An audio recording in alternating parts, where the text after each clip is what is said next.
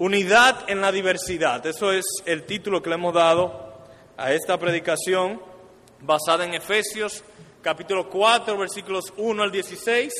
Es el séptimo sermón de la serie y ya pasamos a la segunda mitad del libro. Hasta este punto, el apóstol Pablo se la ha pasado enseñando teología. En particular, se ha enfocado en enseñar la gloriosa salvación que Dios le ha otorgado a los suyos que de antes de la fundación del mundo, Él nos escogió, la elección, nos redimió por medio de la sangre de su Hijo, nos dio vida cuando estábamos muertos por su gran amor con que nos amó. Y esta salvación también incluye a los gentiles, o sea, nosotros, que no somos judíos, para que nosotros fuésemos reconciliados con Dios y fuéramos parte de su pueblo amado. Todo eso por gracia, no por obra, para que nadie reciba la gloria, sino para mostrar por siempre y siempre la riqueza de su gracia y su infinita sabiduría para alabanza de su gloria.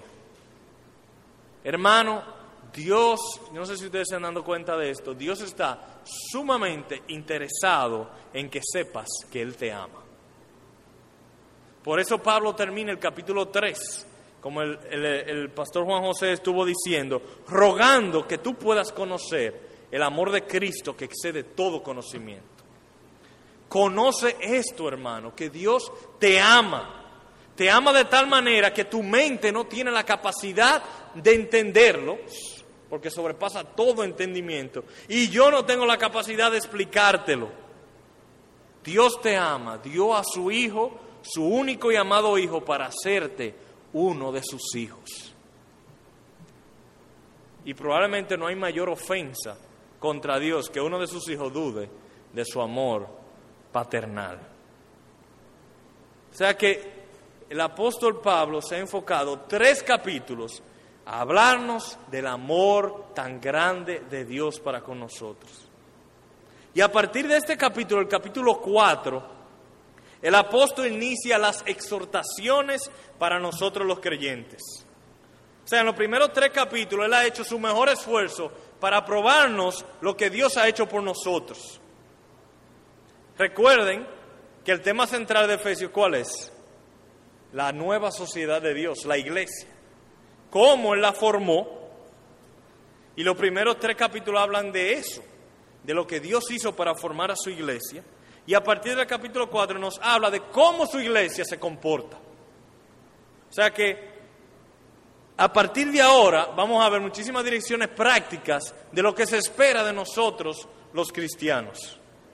Nos enseña primero sobre el amor de Dios en los primeros tres capítulos y luego nos dice qué se espera de nosotros. Y hermanos, este orden, este orden eh, en el cual el apóstol usa para hablarnos de qué se espera de nosotros, tiene una importancia enorme. Y lo voy a explicar.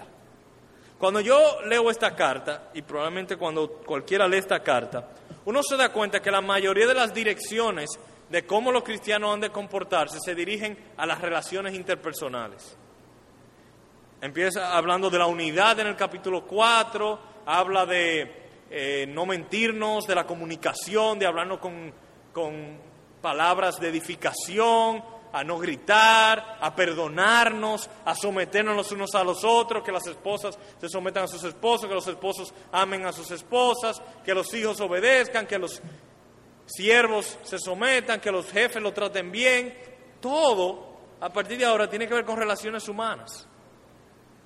Pero antes de hablarnos de cómo comportarnos, él le dedica tres capítulos, 65 versículos, a hablarnos primero del amor de Dios hacia nosotros, de cómo Dios se relaciona con nosotros, de cómo Dios nos trata. ¿Por qué? Porque si Él nos va a hablar de cómo nosotros debemos tratarnos nosotros mismos, Él le dedica la mitad de la carta a cómo Dios nos trata a nosotros primero. Porque, por esta razón, porque el verdadero cambio en la conducta la real obediencia que agrada a Dios es un fruto, no una raíz. Es un efecto, no una causa. Tu obediencia, hermanos, no es una causa, es un efecto de algo. Es el resultado de algo. La verdadera transformación moral es el fruto de haber sido aceptados y amados por Dios. Es el fruto de tener a Dios 100% a nuestro favor y no la causa de que Dios esté 100% a nuestro favor. En otras palabras, nosotros no nos ganamos el favor de Dios por nuestra obediencia, sino que nuestra obediencia surge porque Dios ya está a favor nuestro. Y cuando nosotros pretendemos obedecer a Dios para ganarnos su aprobación y su agrado, estamos haciendo las cosas al revés y clavándole un cuchillo al corazón de aquello que realmente produce una obediencia que le agrada. Lo único que produce una obediencia evangélica real. Noten rápidamente de las cosas que hemos visto en, eh, en, los primeros tres capítulos, por ejemplo en el capítulo 1, verso 4, según nos escogió, o sea, nos amó en él antes de la fundación del mundo para que fuésemos santos y sin mancha. Él nos amó, nos escogió primero para que nosotros fuésemos santos. ¿Qué ocurrió primero? Su amor. Nos escogió primero y como resultado para que nosotros fuésemos santos. No por ser santos nos escogió, sino para ser santos. Y en el capítulo 2 dice que Dios cuando estábamos muertos, por su gran amor que nos amó, nos dio vida.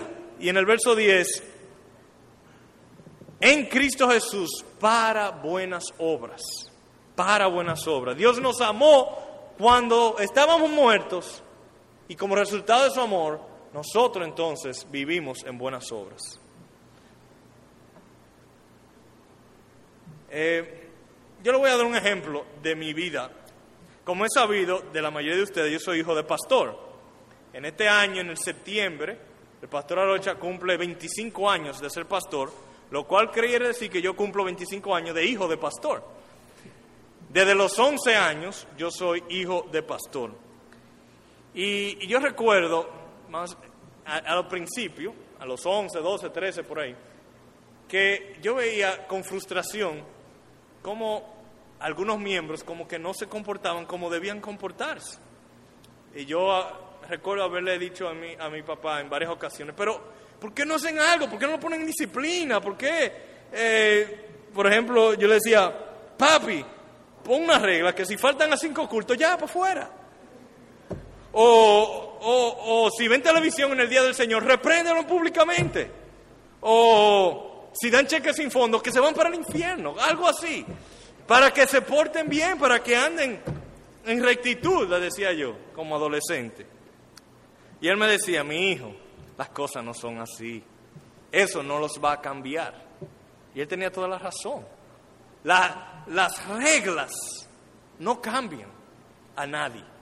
Pero así es como muchas personas abordan el cristianismo, o la obediencia cristiana en particular. Dicen, vamos a poner la regla clara aquí y al que no la cumpla, que se atenga a las consecuencias.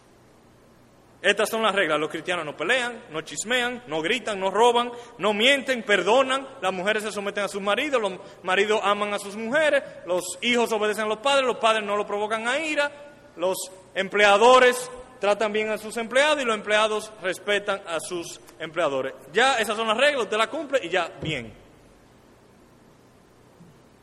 Pero la, la obediencia cristiana no funciona así. No funciona así. Y cuando operamos así, lo que se produce es una obediencia legalista, una obediencia externa, no una obediencia evangélica del corazón. Entonces, el cumplimiento del deber que no está fundamentado en lo que Dios hizo primero, en lo que Dios ha hecho primero, da como resultado puro moralismo, lo cual es aborrecible a los ojos de Dios. Por eso digo entonces que es de enorme importancia el orden que el apóstol Pablo utiliza en la carta a los Efesios para dar las instrucciones de la obediencia. Primero nos habla de cómo Dios nos trata a nosotros y luego nos habla de cómo nosotros debemos tratarnos nosotros mismos. Porque la obediencia real surge de un corazón que confía en Dios. Surge de un corazón que cree que Dios está 100% a su favor. Cuando cuando tú ves que Dios te ama y tú lo crees y lo experimentas, ¿qué produce eso en ti? Confianza en Dios. Tú ves que lo que Dios te manda y lo que Dios te exige no es para hacerte la vida miserable, es para tu bien. Y cuando tú confías en Dios Cuando tú confías que Él te ama, aún esas cosas que tú no entiendes cómo es que funcionan, que Él te está mandando a una situación de vida que parece una de sufrimiento, no de gozo, aún en esa situación, tú puedes decir, lo voy a hacer porque yo confío que Dios todo lo quiere para mi bien. Entonces, yo no estoy motivado simplemente por reglas y por lo que el pastor va a decir y las consecuencias de disciplina. No, yo estoy motivado por el amor de Dios, porque yo confío en Él, porque todo lo que Él me dice es para mi bien. Hermano, lo que Dios te manda es siempre, sin excepción alguna, lo que más te conviene, porque sus mandamientos proceden del corazón de un Padre que te ama tanto que dio a su Hijo a morir por ti aun cuando estabas muerto en tus delitos y pecados. Si nosotros entendemos eso, hermanos, que todo lo que Dios nos manda nos conviene, es lo que más nos conviene, y si nosotros lo apropiamos a nosotros, la vida cristiana no va a ser pesada, va a ser mucho más deleitosa y ligera. Bien, entonces eso sobre la importancia del orden que el apóstol Pablo usa en este libro, hablándonos del amor de Dios para luego hablarnos de nuestros deberes. Y ese orden es de suma importancia, lo podemos aplicar en la manera que nosotros instruimos a nuestros hijos, lo podemos aplicar en la manera como nosotros aconsejamos a otras personas, lo podemos aplicar en la manera que nosotros mismos abordamos la obediencia cristiana o estamos en tentación. Pero ya vamos al capítulo 4, vamos a entrar en tema. Con eso en mente, el apóstol Pablo inicia, yo pues, y como decía esta mañana, es una conjunción conectadora, o sea, ese pues me está conectando todo lo que el apóstol Pablo ha dicho sobre el amor de Dios. Entonces, esta instrucción se la doy, considerando todo lo que le he dicho sobre el amor de Dios, viene esta instrucción. Yo pues, preso en el Señor, os ruego que andéis como es digno de la vocación con que fuisteis llamados. En otras palabras, Pablo nos ruega que vivamos la vida cristiana a la luz de la gran salvación que Dios nos ha dado en su amor. Y todo lo que sigue desde este versículo 1 del capítulo 4 hasta el último versículo del capítulo 6 está basado en eso. Vivan a la luz del amor, de la gran salvación que Dios le ha dado. Y esa conexión la veremos hoy y la veremos probablemente en cada sermón. De aquí en adelante vamos a ver cómo el amor de Dios de los primeros tres capítulos, el fundamento y la base para lo que Él nos manda en cada subsiguiente texto hasta el final de la carta.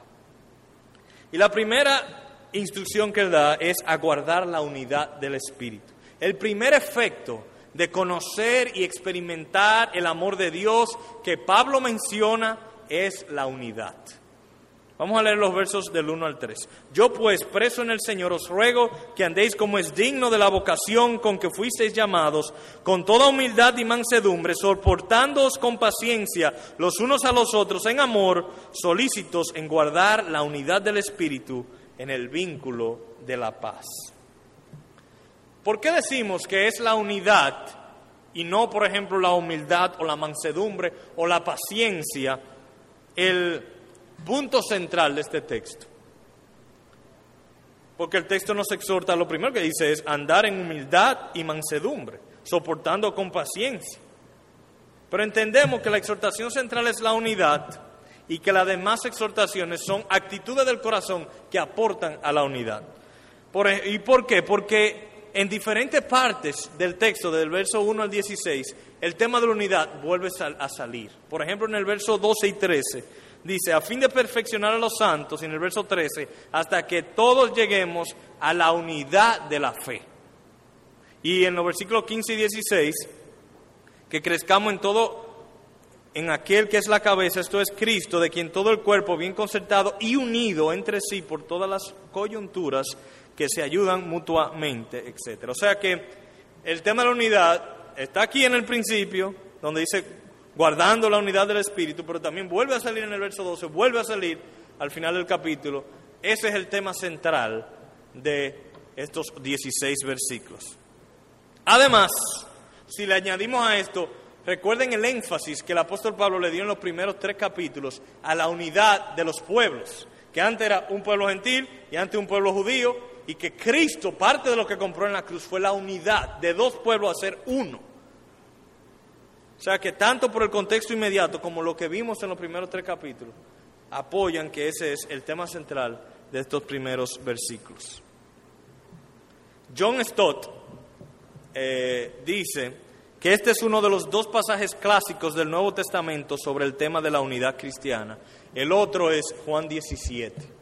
O sea que los dos textos más importantes de todo el Nuevo Testamento sobre la unidad cristiana son este y Juan capítulo 17. Y, pienso que es razonable asumir que si la Biblia nos exhorta a la unidad es porque la iglesia de Cristo está expuesta a la desunión, a la discordia, a la división. Y nuestra iglesia no está exenta a eso, sino que las tensiones que atentan contra la unidad de la iglesia local y de nuestra iglesia con otras iglesias son parte de nuestro batallar cristiano. Así que ese es el tema de este texto, guardar la unidad. Vamos a hacer una pregunta. Apóstol Pablo, ¿cómo nosotros podemos guardar la unidad de nuestra iglesia y de, y de, de, nuestros individuos aquí, de los miembros de esta iglesia y también de nuestra iglesia con otras iglesias? Bueno, lo primero que el apóstol aborda como uno de los factores que contribuye a la unidad de los cristianos es una actitud de corazón informada y moldeada por la gracia de Dios. Y esta actitud, de corazón es necesaria para fortalecer la unidad. Y está compuesta por humildad, mansedumbre, paciencia y diligencia. Humildad, mansedumbre, paciencia y diligencia. Vamos a ver la humildad y mansedumbre primero. Repetimos en el verso 2, con toda humildad y mansedumbre. Detrás de toda división, detrás de toda discordia, hay una cosa que se llama orgullo. El orgullo está detrás de toda división. El orgullo considera su punto de vista, sus preferencias, su manera de hacer las cosas como la mejor o más correcta y menosprecia a los que lo hacen diferente. El orgulloso es como aquel fariseo en el templo que daba gracias por lo que Dios había, hecho en él, pero al mismo tiempo menospreciaba a los demás. Si yo soy orgulloso, lo que es diferente, lo condeno, poniendo mis preferencias y opiniones al nivel de la palabra de Dios. Y cuando otra persona peca, lo trato como si yo mismo fuera incapaz de actuar de esa manera. Si yo soy orgulloso, mi actitud con los demás es que tengo algo que enseñarles, pero ellos no tienen nada que enseñarme a mí. Y cuando yo me reúno con esas personas, eh, ellos hablan, yo no le pongo atención, pero cuando yo hablo ellos tienen que ponerme mucha atención. Para el orgulloso, lo que él dice es sumamente valioso, pero lo que el otro dice no tiene mucha importancia. El orgulloso no recibe la crítica bien, eh, la recibe como un ataque a su persona y tiende a responder con enojo ante las críticas. Así que es evidente cómo el orgullo no contribuye en nada a la unidad, sino todo lo contrario. En cambio, la humildad y la mansedumbre consideran y tratan a los demás como superiores a uno mismo. La humildad valora a los demás y la mansedumbre no exige mis derechos a los demás. O sea que vienen siendo como socios inseparables, la humildad y la mansedumbre. La humildad y la mansedumbre me permiten tener comunión con los que son diferentes. Me capacita a respetar las preferencias y opiniones de los demás. Y cuando me critican, aunque me afecte, no me tumban, no me enojo, no lo recibo como una ofensa personal, sino más bien que eh, lo acepto y lo utilizo para evaluarme a mí mismo y cuando otros pecan, mi actitud no se caracteriza por un espíritu condenador, sino más bien por compasión y misericordia. Pero ¿de dónde surge la humildad? Porque a mí me están diciendo, sé humilde, pero ¿de dónde yo lo voy a tener? Apóstol Pablo, ¿cómo yo puedo ser más humilde? Bueno, de eso es lo que estábamos hablando ahorita, de ahorita al, al principio. viene de los primeros tres capítulos, de lo que vimos en los primeros tres capítulos. Proviene de haber visto el amor de Dios para contigo cuando tú estabas muertos, eh, muerto en tus delitos y pecados. Viene de haber visto y entendido que tú no buscaste a Dios, sino que Él fue que te buscó a ti. Él te escogió antes de la fundación del mundo. Surge de haber visto y entendido que no te escogió a ti por tus preferencias y opiniones o por tus méritos, sino por el puro afecto de su voluntad. Hermano, ¿de dónde va a surgir la humildad y la mansedumbre de corazón? Surgirá cuando tengas claro lo que eras y lo que hoy eres por la gracia de Dios.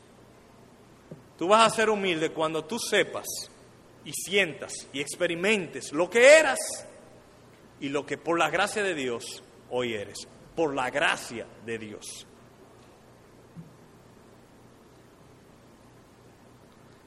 No era simplemente que tú pecabas y que yo pecaba, sino que todo lo que hacíamos era pecado delante de Dios.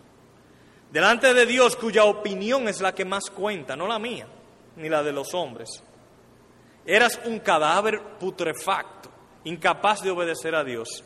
Y la humildad crecerá en tu corazón mientras más consciente estés que eras esclavo del mismo diablo y que lo único que tus pensamientos, palabras y hechos merecían era la justa ira de Dios. Por gracia somos salvos, hermanos. Nosotros lo decimos fácil, pero apropiémoslo, que sea una realidad en nosotros, porque si es una realidad en nosotros se va a reflejar en nuestra humildad.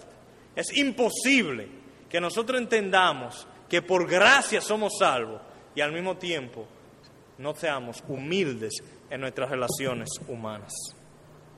Así que es una gran contradicción cuando vemos lo que Dios ha hecho en nuestras vidas y lo comparamos con los demás y nos enorgullecemos. Porque a veces los conflictos suceden porque yo me veo, veo a otra persona más débil Tal vez está luchando con pecados que para mí yo no lucho con esos pecados. Y yo tiendo a menospreciar a esa persona, a distanciarme, a crear una discordia con esa persona. Pero, pero si yo entiendo que la única diferencia es la gracia de Dios, si realmente yo lo he percibido y lo he experimentado, es una contradicción entonces yo eh, enorgullecerme y compararme con esa persona como si los méritos fueran míos. Recordemos que no fue por buenos que Cristo murió, fue por lo malo que nosotros somos. Así que tú quieres ser humilde y manso, medita constantemente en la gracia de Dios para contigo. Yo me he hecho este, este, este propósito y le pido al Señor que me ayude a no escandalizarme por el pecado ajeno, sino a escandalizarme por la evidencia de la gracia de Dios en otra persona. ¿Por qué? Porque el pecado ajeno es lo normal. Todos los hombres nacen naturales, pecadores, apartados de Dios, enemigos de Dios. Así que si una persona peca, por más malo que sea, eso es lo normal. Lo sobrenatural es que obedezca a Dios. Lo milagroso es que una persona siga a Dios. Entonces, yo le pido a Dios que me ayude a sorprenderme diez mil veces más por la gracia de Dios que por los pecados de los demás. El texto agrega también en el verso 2, soportándoos con paciencia los unos a los otros en amor.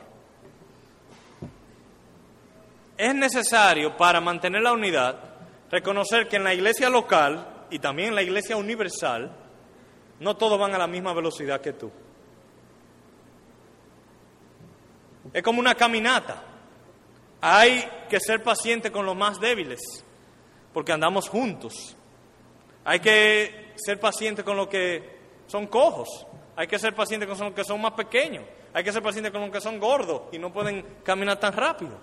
Así en la vida cristiana nosotros tenemos que ser pacientes con los que van más lentos. En, el pueblo de Dios cada quien tiene sus fortalezas y debilidades y hay que ser pacientes, sufriendo nosotros la debilidad de los demás. ¿Sabe que al que le toca sufrir es al rápido? Si usted está, vamos a suponer, una ilustración.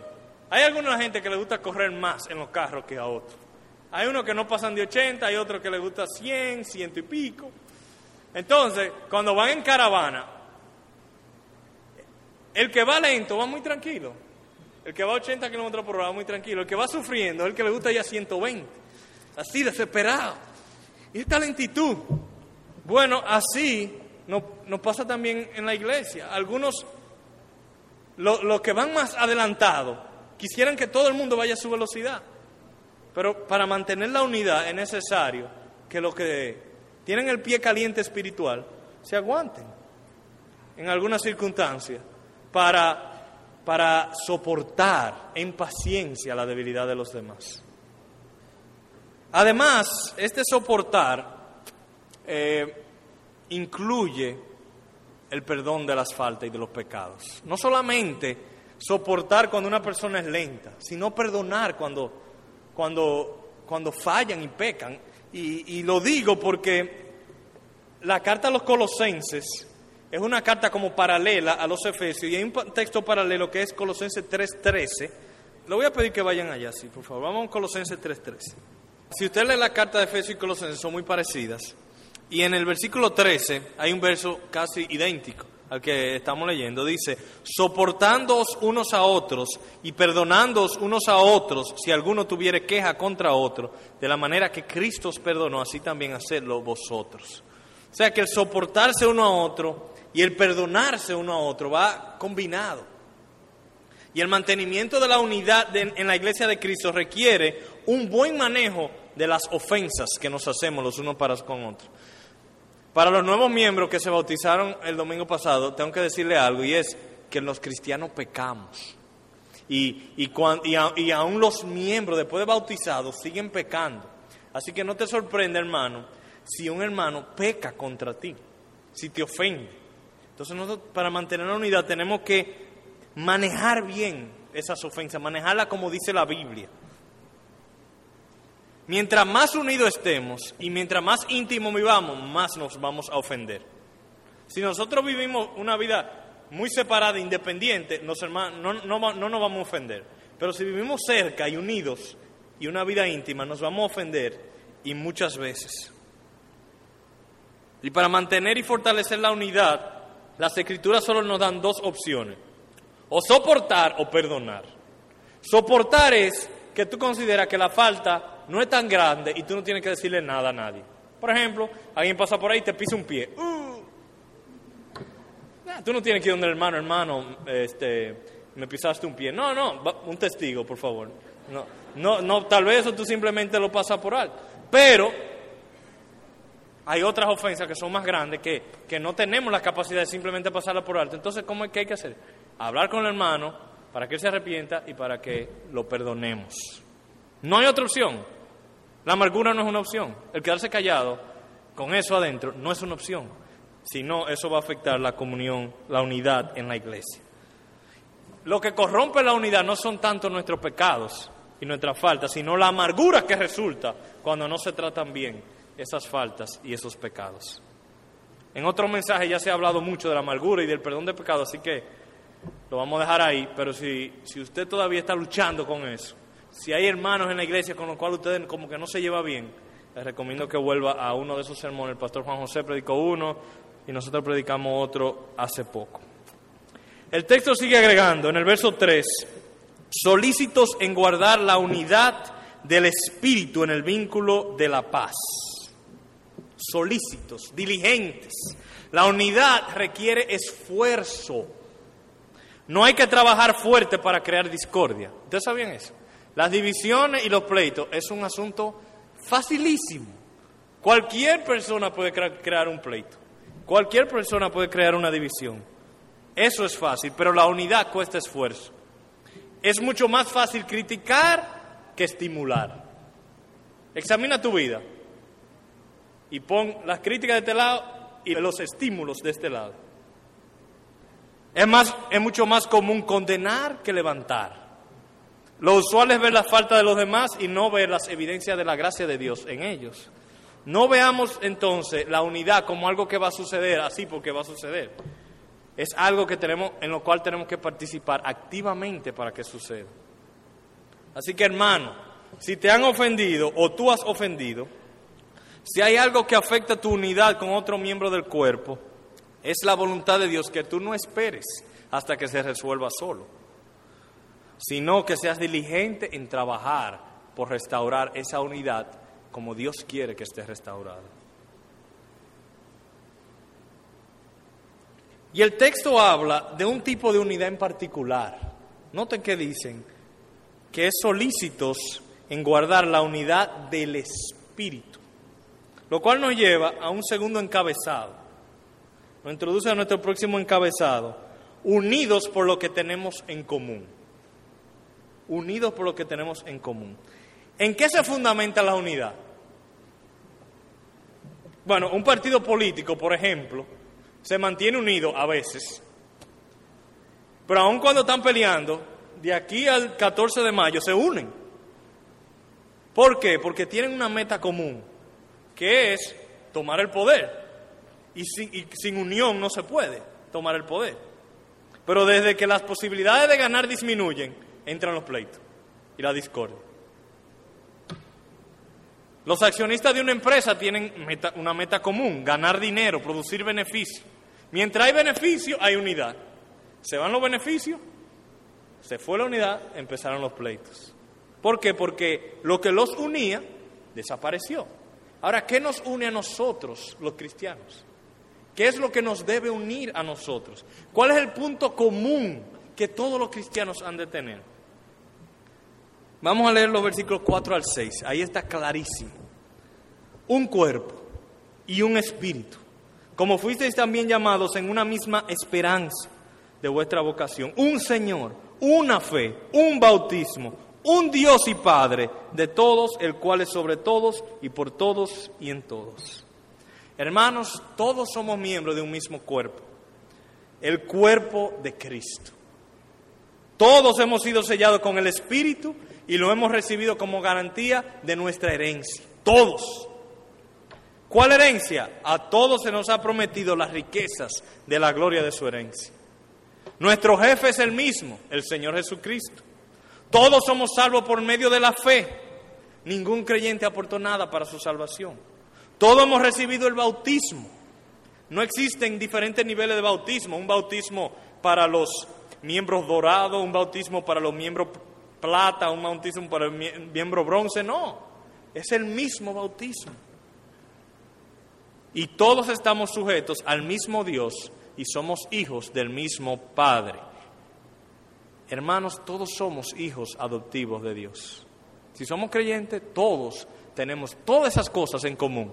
Nadie puede decir, no, porque yo soy hijo de Dios más que tú. O yo, el bautismo mío fue con una agua mejor que la tuya. O mi fe fue mejor que la tuya. No, somos igualitos en eso. En lo que verdaderamente importa, somos idénticos, todos los cristianos del planeta Tierra. En lo que verdaderamente importa, somos idénticos. Y mientras tengamos esas cosas en común, no hay razón para la discordia. Hay ocasiones cuando se hay que eh, separarse de ciertas personas que dicen ser cristianos. Pero la separación es cuando estas cosas importantes comunes se pierden. Cuando no tenemos el mismo Cristo, cuando no tenemos el mismo Padre, cuando no tenemos la misma fe, cuando no tenemos el mismo Espíritu. Pero por cosas secundarias no debe haber división. No obstante, no es eso lo que frecuente vemos en el mundo cristiano. Muchas iglesias, en lugar de fundamentar su unión en los pilares del Evangelio que Pablo aquí menciona en este texto, fundamentan su unidad en preferencias o en elementos secundarios. Y cuando hay diferencia en esa cosa secundaria, surgen las discordias. D.A. Carson escribió lo siguiente, lo que nos une no es el nivel de educación, no es nuestra cultura, ni los niveles de ingreso, ni nuestro punto de vista político, ni nuestras profesiones, ni ninguna cosa de ese tipo. La unidad de los cristianos está basada en que todos hemos sido amados por Jesucristo. Somos un cuerpo de enemigos naturales que nos amamos por causa de Cristo. También es un error cuando las iglesias se centran Por ejemplo, en el tipo de música en las alabanzas, o en su visión del día de reposo, o en su interpretación del milenio, o en la forma de gobierno en la iglesia, o en la forma de educar a los hijos, o en la forma de vestir, o en muchísimas otras cosas que tienen su valor. Cada una de estas cosas tiene su valor. Yo no estoy diciendo que no son importantes, pero ninguna de estas han de ocupar un lugar céntrico en la iglesia de Cristo. No es eso lo que nos une. Solo Cristo y su Evangelio han de ser céntricos. Sin embargo, sin embargo, aunque los cristianos tenemos estas cosas importantes en común, hay sus diferencias también. Y eso nos lleva a nuestro próximo encabezado, que Cristo da diferentes dones. Efesios 4, verso 7. Pero a cada uno de nosotros fue dada la gracia conforme a la medida del don de Cristo. Notemos que el verso 7 inicia con la palabra pero. Como decía esta mañana, una conjunción de contraste. Pero, aunque somos todos iguales en lo que es, importante, pero. Pablo primero habló de las similitudes, pero ahora habla de nuestras diferencias. Y aunque somos todos iguales delante de Dios, Cristo le ha dado a cada creyente dones según su soberana y sabia voluntad. A cada uno de nosotros, dice el texto, fue dada la gracia conforme, conforme a qué? A la medida del don de Cristo. Cristo es que lo decide, no nosotros. Así que igualdad delante de Dios no implica igualdad en autoridad o en dones o en funciones. Cristo ha dado a su iglesia una diversidad de dones para la edificación del cuerpo. Pero esa diversidad de dones en la iglesia en ocasiones es causa de discordia. En 1 Corintios 12, no vamos a ir allá, pero ustedes lo pueden leer más adelante, el apóstol Pablo compara la iglesia como, como el cuerpo humano, donde Cristo es la cabeza y los creyentes son los diferentes miembros. Un creyente es la mano, otro es el pie, otro es la nariz, otro es el lunar debajo de la oreja y así. Y y así como los ojos, la nariz y la boca son muy visibles, así hay miembros en la iglesia que ocupan posiciones muy visibles. Dice el apóstol Pablo.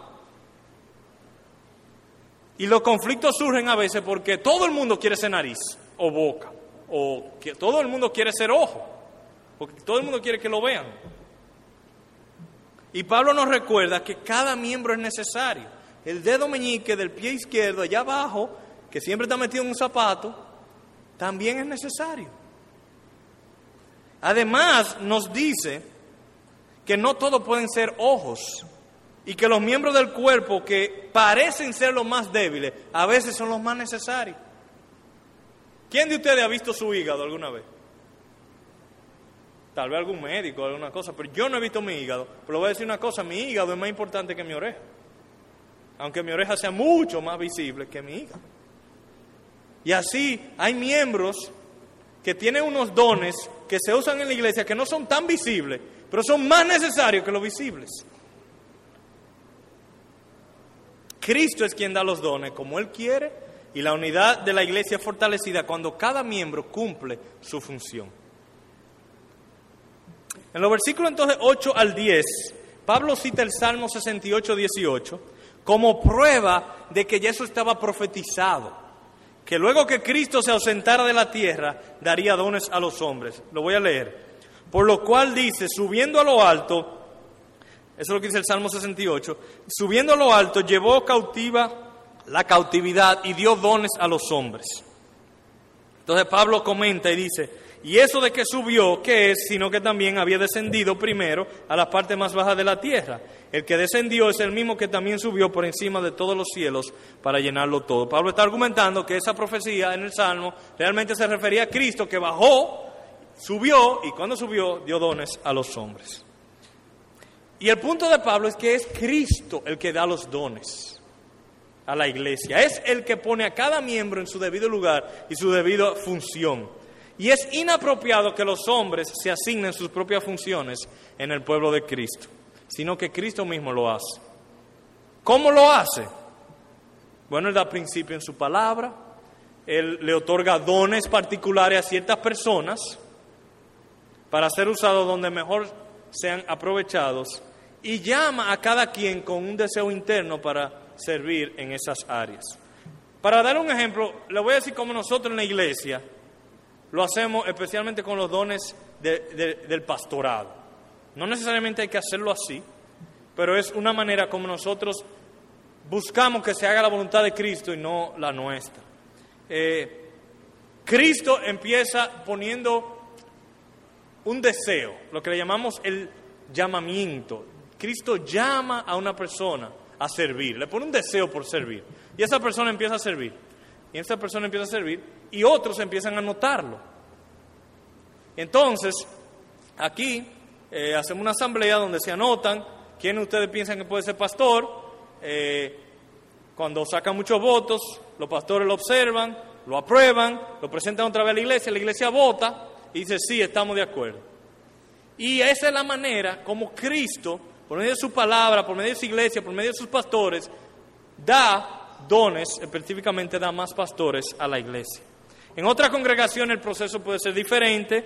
En iglesia presbiteriana el voto congregacional no es tomado en cuenta, sino que es una decisión de los ancianos. En iglesias donde se rigen por concilio, los concilios son los que ejercen cierto gobierno sobre varias congregaciones y colocan los pastores donde ellos consideren que más es más apropiado. Pero el punto es que nadie ha de determinar de manera autónoma su función en la iglesia, sino que Cristo mismo, usando un llamamiento interno y una confirmación externa de otros hermanos de la iglesia y los líderes, pone cada quien en su debido lugar.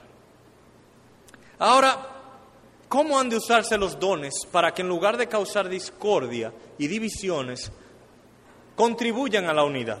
Eso nos lleva a los versículos 11 y 12.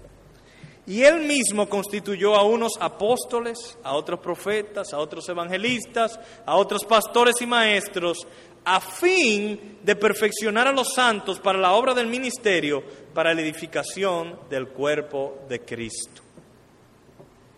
Aquí el apóstol Pablo claramente explica el propósito de dar líderes a la iglesia y cómo en lugar de ser un perjuicio a la unidad, como parece ser en algunas ocasiones, un buen uso de los dones que Cristo da a la iglesia contribuye grandemente a la unidad de la iglesia. En el verso 11 nos habla de algunos de los dones principales que Cristo le ha dado a la iglesia. Apóstoles, profetas, evangelistas y pastores maestros. La iglesia de Cristo disfruta hoy día de los beneficios de todos esos dones tanto de apóstoles, de, profetas, de evangelistas, de pastores maestros. ¿Los apóstoles cómo? Si ya están muertos. Bueno, ellos dejaron toda su instrucción aquí. O sea que los apóstoles todavía siguen sirviéndonos y ministrándonos hoy en día por medio del Nuevo Testamento. Los profetas, tanto en el Antiguo Testamento como en el Nuevo Testamento, se nos dice de profetas y también a través de la historia en, situaciones críticas se han levantado profetas. Eh, evangelistas y misioneros que predican por todo el mundo y también pastores y maestros que sirven mayormente a la iglesia local mediante su cuidado y su enseñanza. Y el texto es claro en cuanto al propósito con el cual Cristo da los dones a la iglesia. ¿Qué dice? A fin de perfeccionar, que es lo mismo de capacitar a los santos para la obra del ministerio, para la edificación del cuerpo de Cristo. Cristo le ha dado esos dones a la iglesia, desde apóstoles, profetas, evangelistas y pastores, para que capaciten a los miembros de su iglesia para la obra del ministerio y así se edifiquen mutuamente. Este verso presenta cuál es la función de nosotros los pastores. Y la prédica no es nada más para los no pastores, las prédicas siempre son para todos. En particular ahí nos está hablando nosotros los pastores. Aunque yo estoy predicando lo que digo, también se aplica a mí. Cristo nos ha puesto como pastores y maestros de esta congregación para, lo que, para que lo capacitemos a ustedes para ministrar. Ministrar es simplemente servir. Es otra manera de decir servir. Cristo nos ha puesto a nosotros para capacitarlos a ustedes a servir. La obra del ministerio no es algo exclusivo de los pastores. Cristo no concibió una iglesia donde los pastores hicieran todo y el resto de los miembros se quedaran observando pasivamente. El diseño del Señor para su iglesia no es ese, sino equipar a los santos para la obra del ministerio. ¿Y quiénes son los santos? Ustedes, hermanos, son los santos. ¿Y cuál es la obra del ministerio? La obra del ministerio es todo. Todo lo que Dios ha encargado a su iglesia que haga aquí en la tierra.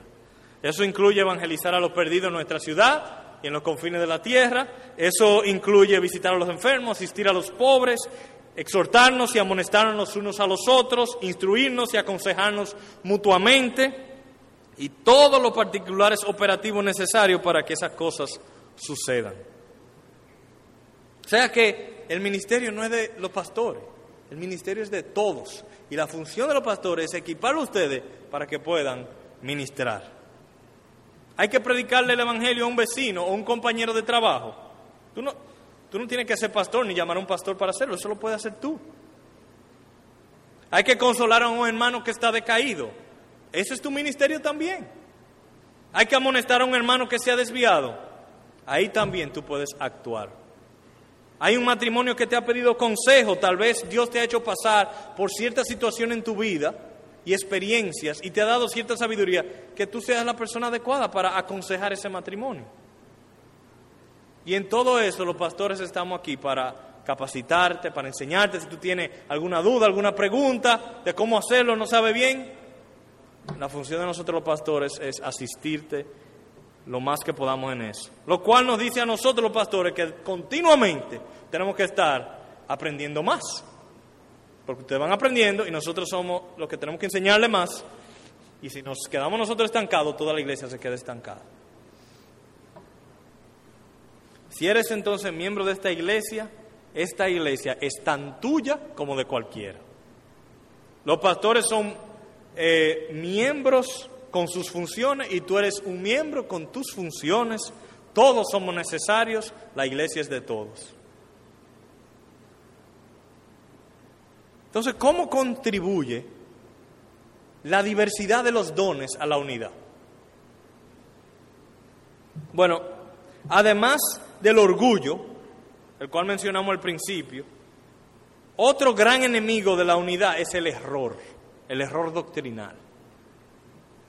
Cuando la iglesia no está firmemente edificada en las doctrinas del Evangelio, cualquier nuevo argumento, cualquier nueva enseñanza puede causar que la unidad de la iglesia se vea afectada. Usted se preguntará, pero espérate, realmente yo no estoy de acuerdo con eso, porque es que yo veo que la mayoría de las divisiones en las iglesias son por diferencias doctrinales. Entonces, si ellos no se enfocaran tanto en la doctrina, hubiera menos divisiones. Realmente la doctrina divide y lo que une es el amor. Es el amor lo que hace falta. ¿Pudiera decir alguien? Es un argumento muy común. Pero noten lo que dice el apóstol Pablo en los versículos 13 y 14 hasta que todos lleguemos a la unidad de la fe y del conocimiento del Hijo de Dios, a un varón perfecto, a la medida de la estatura de la plenitud de Cristo, para que ya no seamos niños fluctuantes, llevados por doquiera de todo viento de doctrina, por estratagema de hombres, que para engañar emplean con astucia las artimañas del error, sino que siguiendo la verdad en amor, crezcamos en todo en aquel que es la cabeza, esto es Cristo, de quien todo el cuerpo bien concertado y unido entre sí por todas las coyunturas que se ayudan mutuamente según la actividad propia de cada miembro, recibe su crecimiento para ir edificándose en amor. Si no crecemos todos juntos en el conocimiento de la verdad, vamos a hacer lo que el apóstol Pablo llama aquí niños fluctuantes. Voy a dar un ejemplo de lo que podría suceder. Un hermano un día escucha un predicador por televisión diciendo un concepto novedoso. ¡Wow! Yo no había visto eso. Pero si ese hermano no está bien fundamentado en las escrituras, fácilmente acepta eso y lo cree y lo apropia. Y luego va y llama por teléfono, le dice a otro hermano, mira, yo quiero contarte lo que vi en televisión. Mira, nota lo que dice aquí, que esto y esto, y puede ser un error. Y entonces dos o tres hermanos también lo creen y empieza a, en, en poco tiempo, si la iglesia no está fundamentada firmemente en la doctrina, la mitad de la iglesia ya está creyendo un error en poco tiempo. En cambio, si los pastores y maestros están instruyendo fielmente en todo el consejo de Dios a los hermanos, nos estamos edificando mutuamente en la palabra y cuando venga alguien a traer un error, todos vamos a, ver, a hacer como caobas centenarias. Viene ese viento de falsedad y lo único que se mueven son las hojas. Y nosotros arraigados profundamente en la palabra de Dios. ¿Ven la importancia de, de que todos crezcamos y profundicemos en las escrituras? Para que cuando vengan esos vientos de falsa doctrina, seamos como caobas centenarias, que no seamos movidos de aquí para allá. Hermano, cada vez que tú estudias la palabra de Dios, estás contribuyendo a la unidad de la iglesia. ¿Tú lo habías visto de esa manera? Cada vez que tú profundizas en la palabra de Dios, tú estás contribuyendo a la unidad de esta iglesia.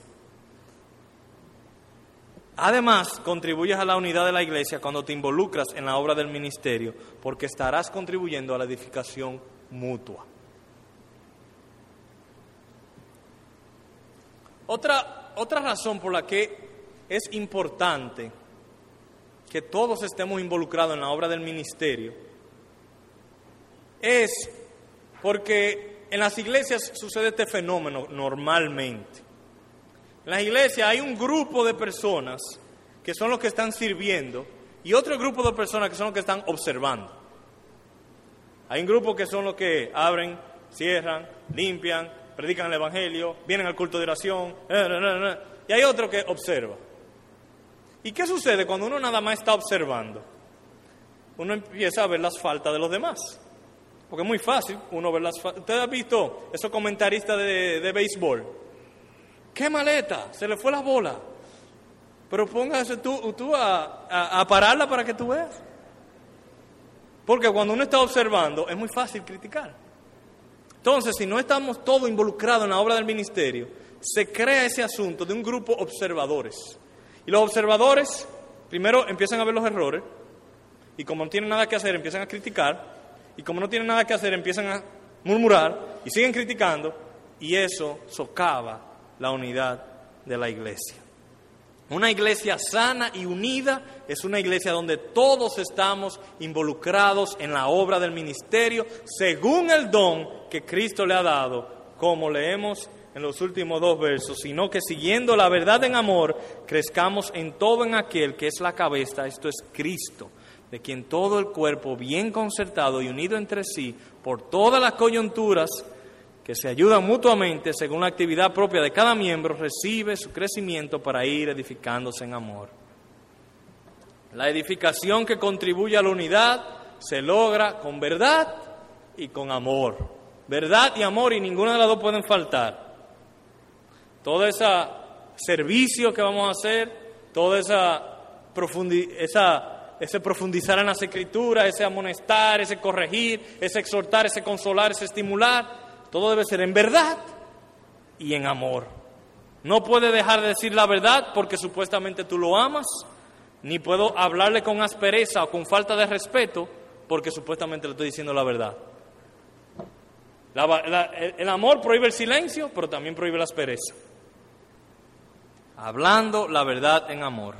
Así entonces sucederá lo que dice el verso 16 de, eh, donde cada quien aporta al cuerpo, donde todos unidos entre sí se ayudan mutuamente según la actividad de cada miembro. Cuán hermoso sería si nuestra iglesia completa, cada quien está aportando a su función como miembro.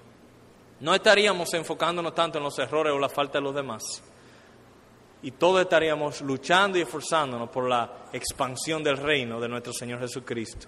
Todos estaríamos esforzándonos por aquellas cosas importantes que nos unen. Así que hermanos, permítame concluir con cinco brevísimas exhortaciones. Primero, siempre recuerda el amor de Dios por ti. De dónde te sacó y permite que ese amor te mantenga humilde, paciente y perdonador. Medita en la gracia de Dios en tu vida. Y eso te va a mantener humilde. Segundo, recuerda las grandes cosas que nos unen con nuestros hermanos. Un mismo Señor, un mismo bautismo, una misma fe, un mismo espíritu, un mismo cuerpo, un mismo, una misma esperanza. Tres, profundiza en la palabra de Dios. Capacítense para ser mejores ministros.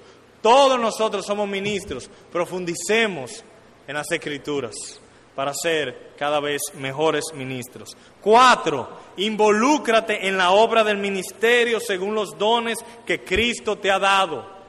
Involúcrate en la obra del ministerio según los dones que Cristo te ha dado. Busca, órale a Dios, pide asistencia, ¿dónde tú puedes involucrarte en la obra del ministerio? Y no solamente es aquí, todo lo que la iglesia hace, desde predicar el Evangelio a tu vecino, visitar a los enfermos, orar por los hermanos, todo eso es parte del ministerio.